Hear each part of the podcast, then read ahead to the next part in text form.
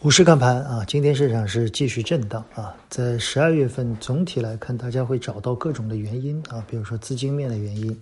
机构抱团的原因、排名压力的原因啊。我发现，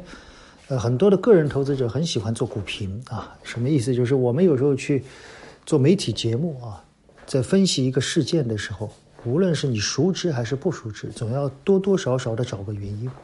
为市场的历史找原因，这并不难。一个股票涨了，你总能找出很多原因；一个股票跌了，你也能找出很多原因。但从实战的角度来看，个人投资者不需要去做股评，我们做分析更多的是为了逻辑，有时候而找逻辑。而投资是一个能力圈原则，也就是说，很多的原因，如果你没有前瞻性，你是赚不到钱的。我们去分析它的原因是事后，啊是有道理的，但是对实战赚钱来说没有用。你要更多的看到未来。所以我讲这段话的意思是想要告诉很多投资者，在当下，在很多的白酒消费在大涨的时候，你不用去关注，因为你根本就没有想到，你要关注的是未来哪些东西会有更大的机会。所以此时我认为市场没有太大的风险啊。今天我们的娓娓道来，我录制比较早啊，中午我已经录完了。一个是我们今天娓娓道来跟大家聊了周期啊，最近很多人问周期啊，包括很多人说边老师你之前说周期可能预期啊还有三分之一，怎么去看这个问题啊？有时候我发现我们的交流和投资者是有些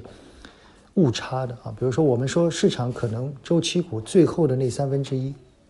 预期中会不会出现？那当我们去说这个意思的时候，我是建议很多的投资者最后的那三分之一更多的以持有。或者逐步兑现的过程，也就是说，它越涨越慢。但有的投资者，当他关注的是你最后那三分之一的时候，他想：哦，既然还有三分之一，我就应该买。这个认知的误差，我不知道是经常会出现，还是对很多投资者会有一些操作上的谬误。今天我们来聊一聊啊，我们在娓娓道来里面敞开了，把很多投资者对价值投资的认知，我们也做了一些小案例，希望对你有帮助。另外呢，我们想现在我们更多的应该布局明年，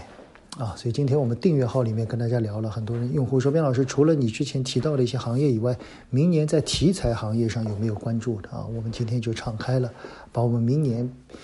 关注度比较高的三个题材行业跟大家做了一个交流。为什么这三个行业我认为明年会有些机会，可能会有些题材政策啊？之后我们会围绕着这些行业，在明年我们去出一些，呃。研报点睛啊，更多的对这些行业做一些梳理，希望在明年更多的给大家一些机会，好吗？当下的市场我觉得没有大风险，大家耐心一些。低估值的东西趴在下面回下来了，依然可以关注，我觉得不用太担心。最高的那些东西，有的时候既然你没有想到，那就当风景去看一看，有的不看也无伤大雅，好吗？投资是一个以我为主的市场。而不是跟随市场去做很多的变化，这是价值投资和趋势最大的不同，仅供参考。谢谢大家。